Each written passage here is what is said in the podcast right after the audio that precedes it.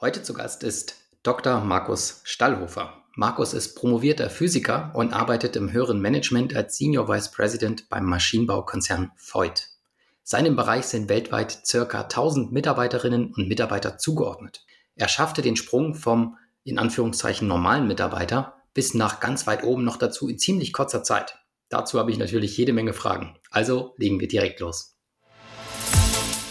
sagen immer, sind die, der typische Freudianer, ja, da gehst du abends ein Bier trinken und das sind dann vielleicht die Kollegen, Kolleginnen, mit der du dich auch, dich auch fetzt, aber du hast halt eine, eine gemeinsame Wellenlänge. Herzlich willkommen bei Heldengeschichten, der Podcast mit Learnings und wertvollen Tipps anderer Ingenieurshelden für die Beschleunigung deiner Karriere. Sponsor der heutigen Folge ist die Ferchau GmbH in Braunschweig. Bist du bereit für das nächste Karrierelevel? Ferchau sucht dich als Macher, Mitdenker und Innovator. Gestalte gemeinsam mit Ferchau die technologische Zukunft und entwickle die Innovationen von morgen. Bei Ferchau findest du vielseitige Aufgaben und langfristige Entwicklungsperspektiven in allen Branchen und Technologien. Markus, schön, dass du da bist. Hallo. Hallo Thomas, freut mich. Markus, ich bitte meine Gäste zu Beginn immer ein Getränk mitzubringen zur Podcastaufnahme und idealerweise ist es weder Kaffee noch Wasser. Was hast du dir denn heute mitgebracht? Ich habe mir heute mal ein alkoholfreies Weißbier gegönnt im Feierabend. Normal am Nachmittag hättest du mich mit einem Espresso sehr wahrscheinlich erwischt, aber tatsächlich habe ich ein alkoholfreies Weißbier bei mir. Sehr schön. Wie sich das für Bayern gehört, sozusagen. Bayern gehört, genau. Ob es alkoholfrei ist, kann ich ja nicht überprüfen. Ja, musst du mir vertrauen. ja, genau. Gut. Markus, ja, stell dich doch am Anfang gern einmal vor. Wer bist du? Was machst du? Was waren deine beruflichen Stationen bisher? Gut, wer bin ich? Vielleicht von der Beschreibung her. Ich glaube, viele sehen mich als Problemlöser, als Analytiker.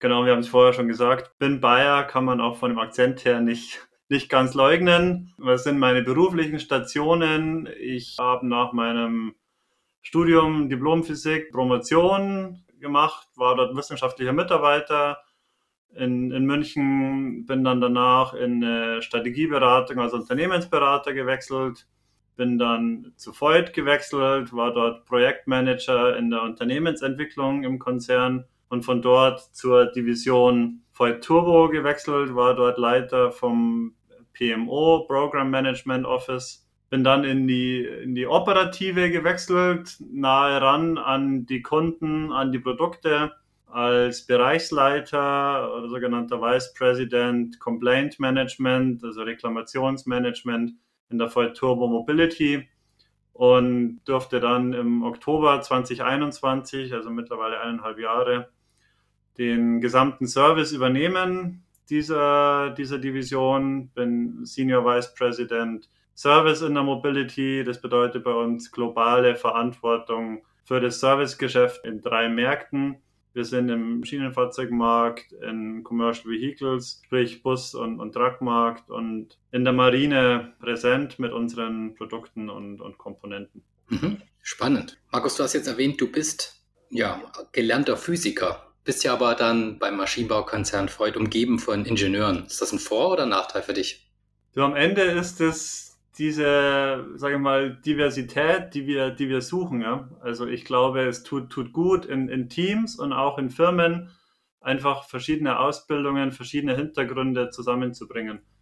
Und auch einem Maschinenbauer wie, wie Freud tut es gut, Physiker zu haben. Wahrscheinlich tut es einem Unternehmen, das in der Großteil, Großteil Physiker hat, ganz gut mal einen Maschinenbauer zu, zu haben. Tatsächlich war ich in meiner Studienwahl sehr lange auf, auf Maschinenbau fixiert und habe mich tatsächlich zwei Wochen vom Studienbeginn noch, noch umentschieden auf Physik. Also es ist für mich immer so eine, eine Gratwanderung, Gratwanderung gewesen. Und okay. man sagt ja immer, Physiker sind so das Schweizer Taschenmesser des, des Studiums, ja, am Ende Probleme lösen und da glaube ich, kann ich meinen, meinen Mehrwert schon bringen dann, auch bei einem Maschinenbauunternehmen. Ja, wie kamst du diesem kurzfristigen Umentscheiden, dass du sagst, kurz vor, vor Studienbeginn hast du dann gewechselt zum Physikstudium?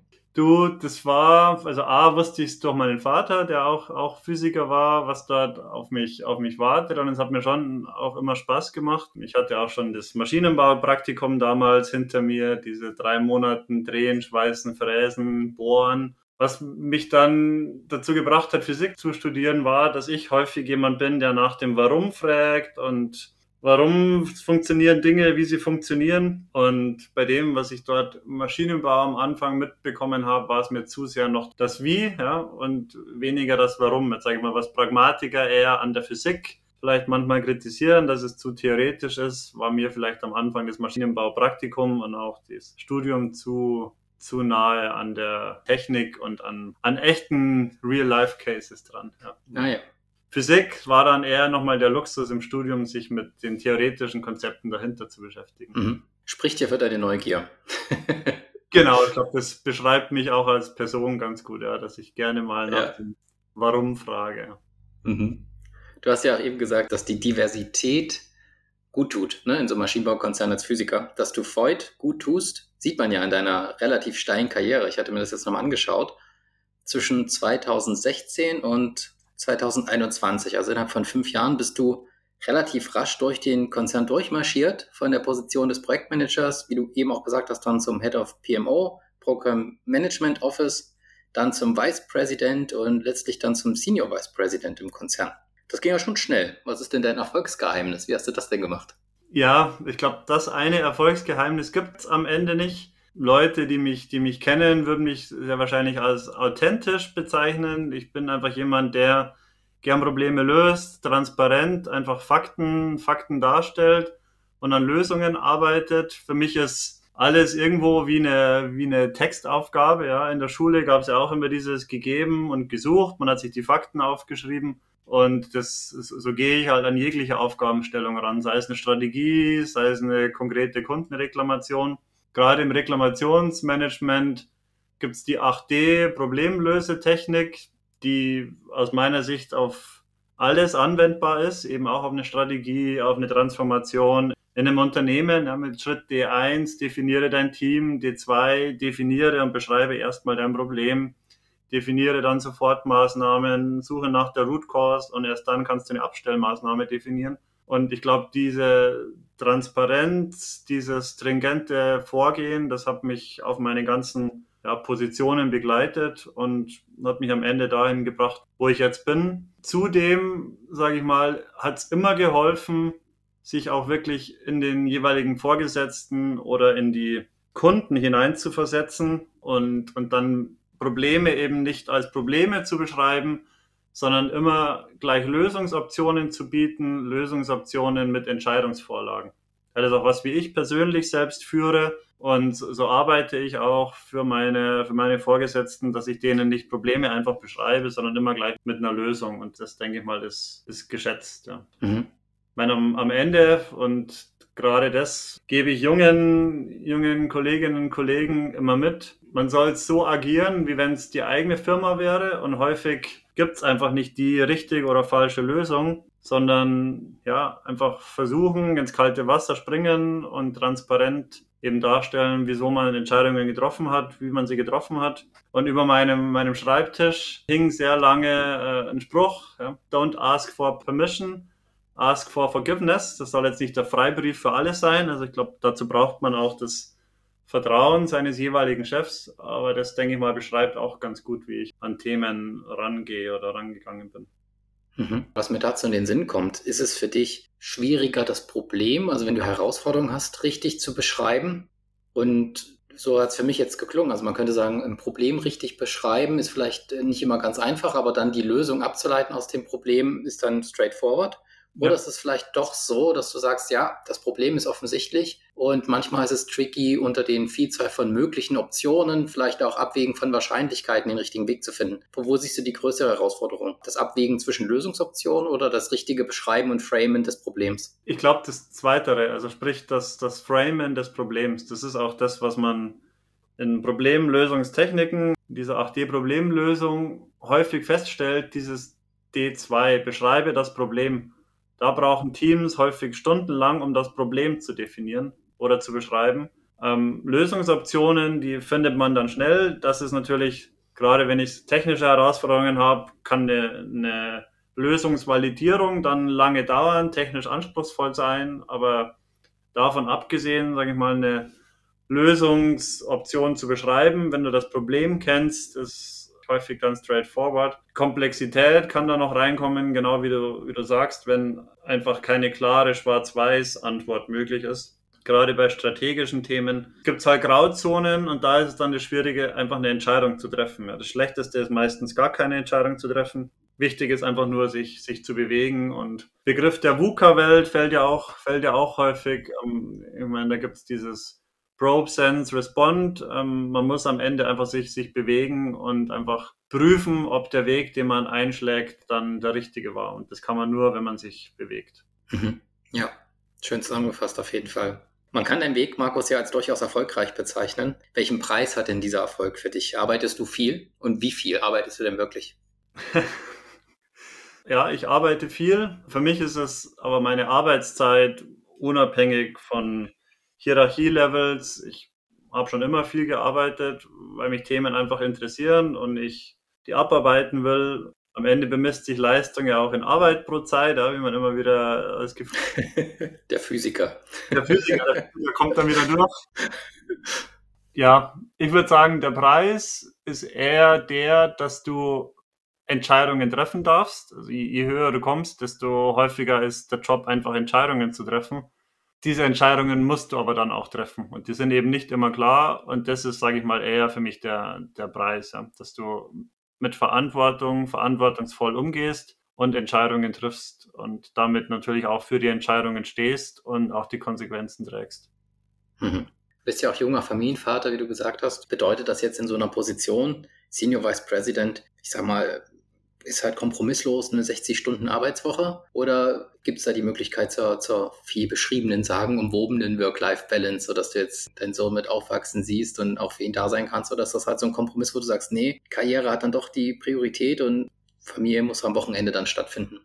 Nee, ich bin Familienmensch und das macht es mir die Firma auch möglich, ähm, muss ich, muss ich echt sagen. Also ich war, was in meiner Position sicher nicht selbstverständlich ist, einfach ab Geburt vier Wochen komplett zu Hause, war selbstverständlich und jetzt auch, wenn irgendwas ist mit der Familie, wenn was wäre mit dem, mit dem Kleinen, klar, da geht Familie vor und ich meine, am Ende ist jeder seines eigenen Glückes Schmied ähm, ich hatte vorher gesagt, es gilt die, die Arbeit, die man abliefert, die Ergebnisse zählen und parallel dazu versuche ich mir die Wochenenden freizuhalten, bin natürlich viel unterwegs, versuche aber, ich wohne ja in München, von, von München aus zu, zu reisen und damit morgens und abends noch zu Hause zu sein, wenn es irgendwie geht. Ja. Okay. Muss, muss, muss aber jeder seinen, seinen Weg finden. Ich glaube, die Entschuldigung, der Job erlaubt es nicht, die ist nicht immer. Lässt du nicht gelten. Lass ich nicht gelten, genau.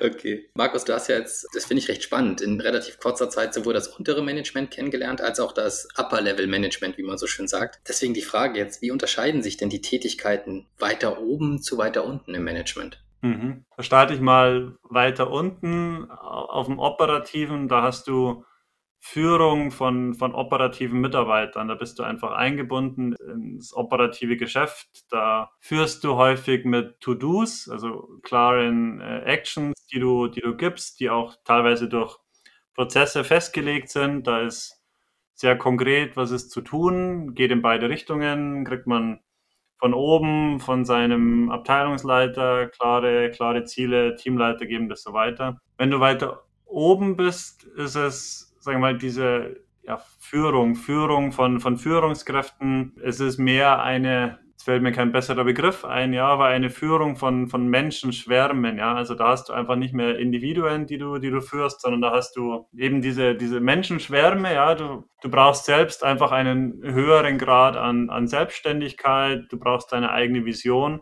Und auch die, die Ziele, die, die man selber kriegt, die man auch dann weitergibt, sind einfach abstrakter, komplexer und haben viel mehr einen strategischeren, strategischeren Anteil. Mhm. Okay, ich hatte mir zu dem Thema auch ähm, im Vorfeld Gedanken gemacht und habe mal zwei Thesen formuliert und hätte gerne mal deine Meinung dazu. Ich denke, die Angelegenheiten werden nach oben hin vor allen Dingen ja auch komplexer und doppeldeutiger und die Lösungsfindung so rein auf Grundlage von Zahlen, Daten und Fakten wird vielleicht auch schwieriger. Entscheidungen werden vielleicht dann noch mehr von Meinungen anderer Experten mitbestimmt und Netzwerke zu anderen ist dann vielleicht eine der entscheidenderen Faktoren. Und die Frage, wer vertraut denn noch wen? Und je höher du kommst, desto stärker sind auch die Persönlichkeiten, also die Egos um dich herum. Und das lädt das Management ja bekannterweise auch politisch auf.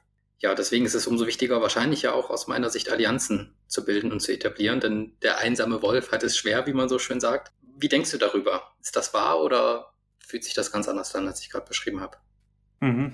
Nee, ab, absolut. Ähm, ich würde es aber auch gar nicht auf, auf die Hierarchie immer beschränken. Am Ende ist, ist Netzwerk auf, auf allen Ebenen wichtig und wird immer wichtiger in, in den modernen Organisationsformen.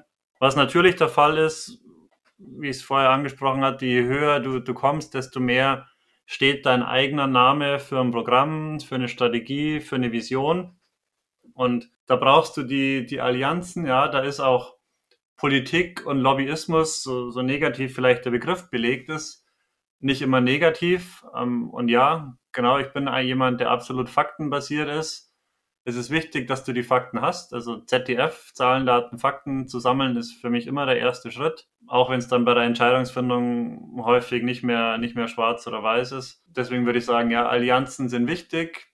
Die sind in der modernen Welt auch auf allen Levels notwendig und sehe ich jetzt nicht als, als negativ an.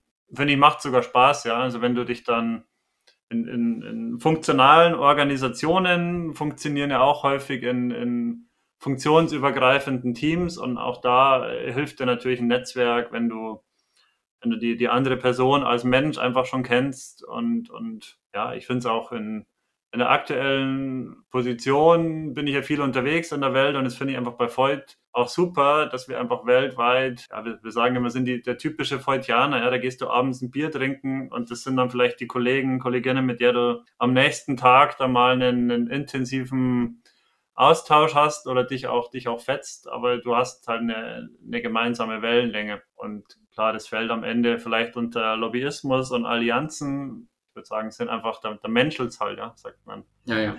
Markus, was sind denn die größten Herausforderungen, die du jetzt in deiner spezifischen Rolle als Senior Vice President im Moment hast? Und was tust du, um diese zu bewältigen? Würde ich sagen, sind zweierlei. Das eine, wo ich doch noch in operative Eskalationen eingebunden bin, das sind ungeplante Servicevorfälle. Also es gibt natürlich diese geplanten Hauptüberholungen, die wir durchführen. Da gibt es aktuell Eskalationen, vielleicht in der Teileverfügbarkeit, aber ich sage mal, die, die größeren Herausforderungen sind de facto ungeplante Servicevorfälle, Reklamationen, wo du einfach den, den Kunden zufriedenstellen willst, aber eben immer nicht das so ähm, tun kannst, wie er sich es natürlich wünschen würde.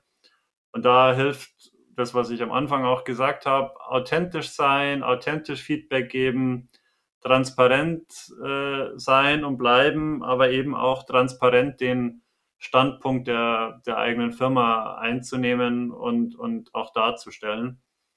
Ähm, und sag ich mal, in dem, im strategischen, was ist da die große Herausforderung? Naja, in den Märkten, die ich ja vorher beschrieben habe, Commercial Vehicles Umfeld, im, im Schienenfahrzeugbranche geht es gerade so, dass die die ganze, die ganze Industrie bewegt sich gerade weg von rein mechanischen Komponenten hin zu elektromechanischen Komponenten, von einem mechanischen Busgetriebe hin zu einem, zu einem E-Bus, zu, zu hybriden Antriebssträngen. Und da ist die Herausforderung, dass wir da natürlich unsere, unsere Mitarbeiter mitnehmen müssen. Wir müssen schulen, wir müssen qualifizieren, wir müssen motivieren ähm, müssen auch mit, mit Kunden natürlich sprechen, wie ändern sich die, die Kundenanforderungen und dann dazu mhm. passende, passende Konzepte, Konzepte erstellen. Da hilft auch wieder nur transparent sein, in den Dialog gehen mit den Mitarbeitern, mit den Kunden in, in der Welt, in vielen, vielen Ländern, in den Werkstätten, macht dann dort kleinere Townhalls und erklärt den Kollegen, dass sie sich bitte Trainings annehmen sollen, auf uns zukommen sollen, wenn sie sich weiterentwickeln wollen. Mhm.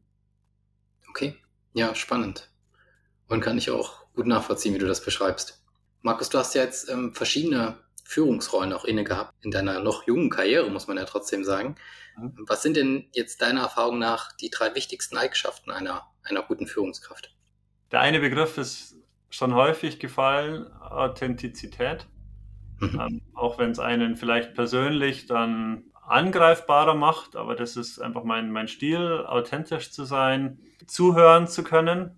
Wie wir vorher gesagt haben, wenn die Welt nicht schwarz und weiß ist, sollte man auf jeden Fall die anderen Meinungen hören, sich, sich ein Bild dazu machen, die Situationen, andere Blickwinkel einnehmen. Und das, das dritte, definitiv äh, Struktur geben. Also je höher du in der Hierarchie kommst, desto klarer musst du Strukturen geben, sei es über Prozesse, sei es über Arbeitsanweisungen, aber auch einfach über, über Aufgaben, über Ziele, die klar strukturiert sind, die zusammenhängen, mich mit den Kollegen, Kolleginnen dann im, im Team abzustimmen, wie, wie deren Ziele sind, dass das eben dort einfach über, über Funktionen hinweg dann funktioniert. Und diese, diese Struktur, die, die muss eine Führungskraft geben. Mhm. Spannend, ja. Also ich fasse nochmal zusammen, authentisch sein, zuhören können, ne? also auch der Diversität dann wieder Raum geben. Genau. Und aber auch trotzdem Strukturen vorgeben, ne? Prozesse, Abläufe und so weiter. Wie ist man denn authentisch? Das hört man ja so oft, ne? Sei authentisch, sei authentisch. Wie gelingt das? Also so frei übersetzt bedeutet es für mich immer, ja, sei du selbst, ne? sei unverstellt. Ja. Ist es das, was du darunter verstehst? Ja, sei unverstellt, sei authentisch, sei ehrlich. Ehrlich bedeutet das für mich transparent. Mhm. Klar, am Ende schon professionell. Das ist auch ein, auch ein Thema, vielleicht eine kleine lustige Geschichte, was es vielleicht auch nicht bedeutet. Ich meine, ich bin Bayer, haben wir am Anfang gesagt. Als ich mein erstes Praktikum gemacht äh, habe, habe ich mich am Telefon mit Dallhofer Markus gemeldet, ja, wie man es halt zu Hause tut, was in, in Norddeutschland immer einen leicht lustigen Beigeschmack hat und ich habe nicht verstanden, wieso die, Kollegen da über mich mal auch gelacht haben und dann haben sie gesagt, naja Markus, wie, wie klingt's denn für dich der, der, der Kohl-Helmut oder die, die Merkel-Angela? Und ich glaube, das war so eine, so eine Kleinigkeit, wo ich für mich auch gelernt habe, ja, okay, das ist jetzt das, was man immer unter diesem vielbeschworenen, professionell auftreten, ähm, einfach umschreibt. Ja, also schon authentisch sein, auch vielleicht seine eigene Historie mitbringen, aber eben, wenn es darauf ankommt, professionell und auch wenn ich man es jetzt vielleicht nicht glauben will, aber das ist mein Hochdeutsch, ähm, dann, dann hoch ich melde mich jetzt mit Markus Stallhofer am, am Telefon. Ja. ja, wenn du sagst, das ist dein Hochdeutsch, also du kannst auch noch noch ein, noch ein besseres Bayerisch sozusagen ich aus dir rauskitzelt, ja? Kann, kann definitiv ein, ein anderes Bayerisch mit, mit anderen und so. Okay, sehr schön. Ähm, Markus, wir hatten ja vorhin schon drüber gesprochen, du arbeitest viel. Und man sagt ja so schön, wer viel arbeitet, der macht auch viele Fehler. Was war denn so, wenn du jetzt rückblickend nochmal Revue passieren lässt, die letzten Jahre, deine Karriere, vielleicht jetzt bei Freud, was war denn einer deiner größten Fehler, den du bisher gemacht hast und was hast du daraus gelernt, was hast du mitgenommen? Da fällt mir ein kleineres Ding ein, das war am Ende auch nicht, nicht weltbewegend, hat mich aber, aber schon geprägt. Das war ein, ein kleineres Projekt, ähm, eine Marktstudie haben wir da unter anderem durchgeführt. Ich habe viele Interviews geführt und zu einem bestimmten Sachverhalt konnte ich nur einen Interviewpartner finden und habe dann dort eine interessante Information bekommen und habe darauf aufbauend eine Woche eine, eine Analyse aufgebaut. Und nach der Woche bin damit so in die falsche Richtung gelaufen. Und nach einer Woche haben wir festgestellt, das ist nicht die Realität. Und was für mich so ein Lessons learned daraus war, ist, und kommt wieder der Physiker in mir durch, naja, das ist jegliche Aussage und auch bei Interviews ist wie eine eine gaußsche Verteilung. Ja, da gibt es aber natürlich auch die, die Ausreißer, die statistisch mal weit weg von der Realität oder von dem, von dem Durchschnitt liegen können.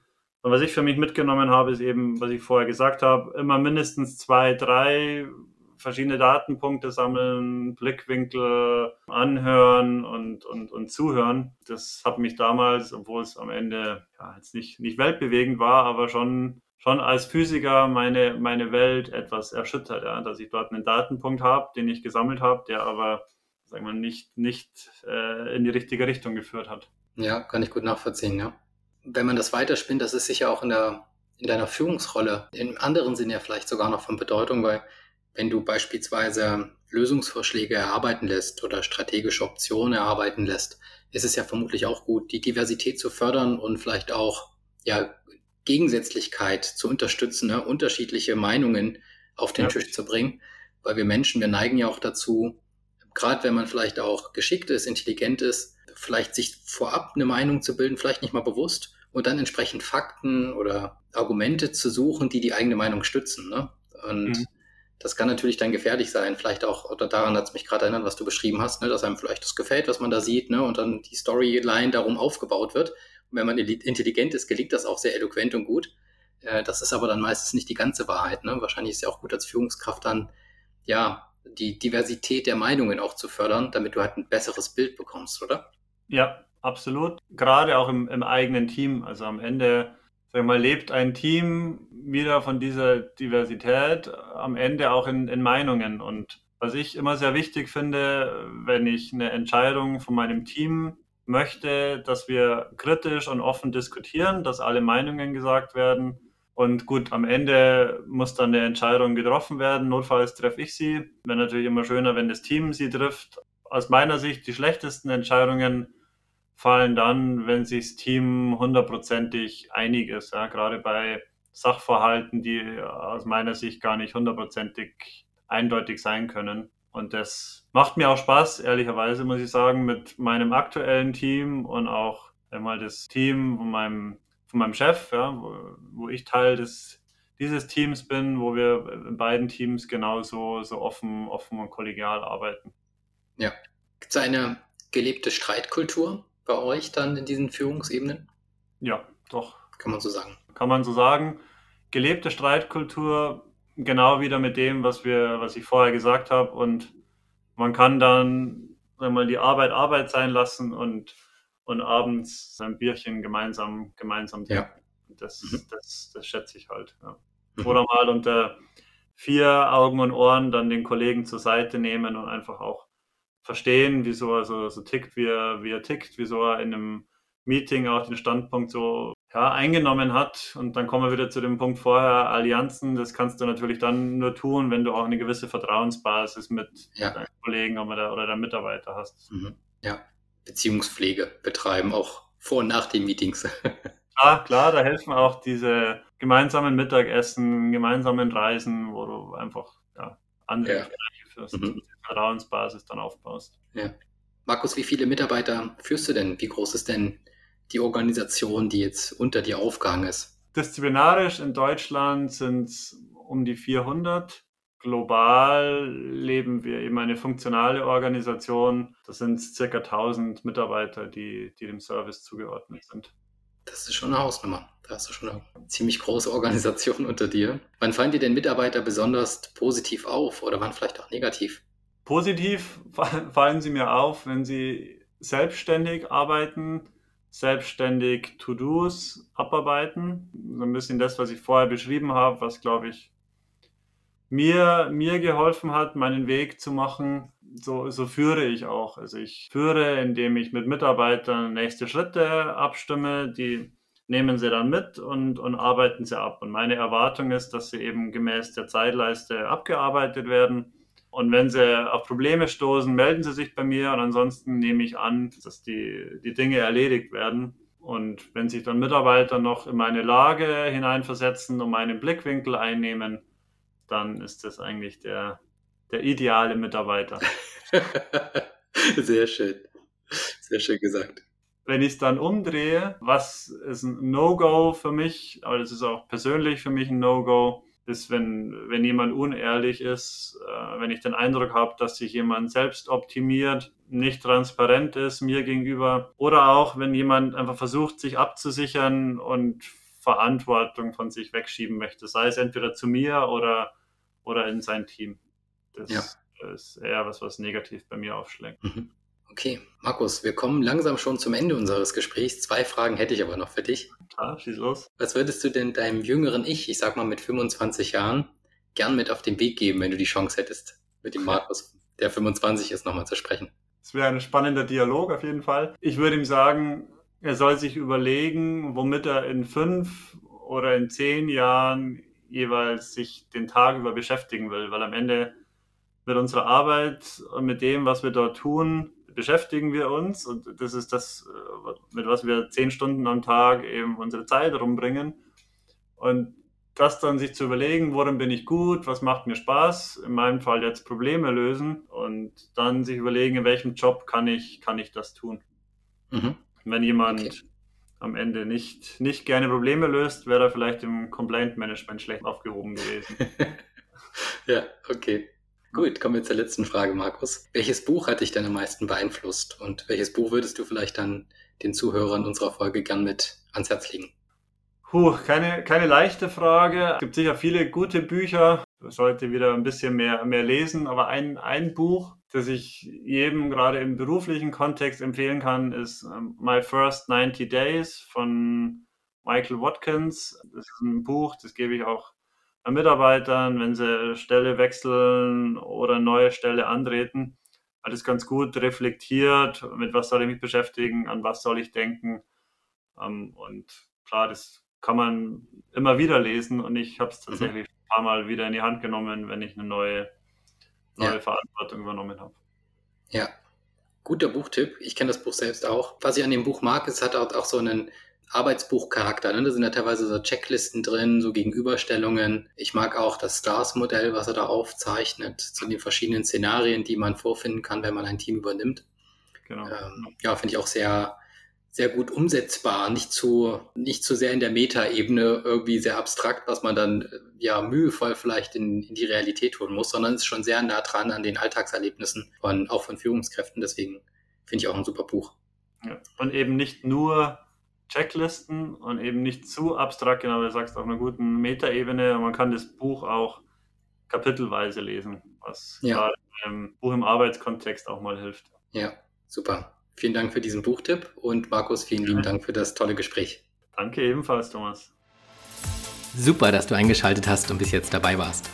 Wenn du etwas für dich mitnehmen konntest, dann klick doch gleich auf Abonnieren, damit du keine Folge mehr verpasst. Empfehle den Podcast auch gern deinen Freunden und Kollegen weiter. Noch mehr Tipps für deine Karriere findest du übrigens auf meiner Webseite www.ingenieurshelden.de. Schau gerne mal vorbei. Bis zum nächsten Mal, dein Thomas.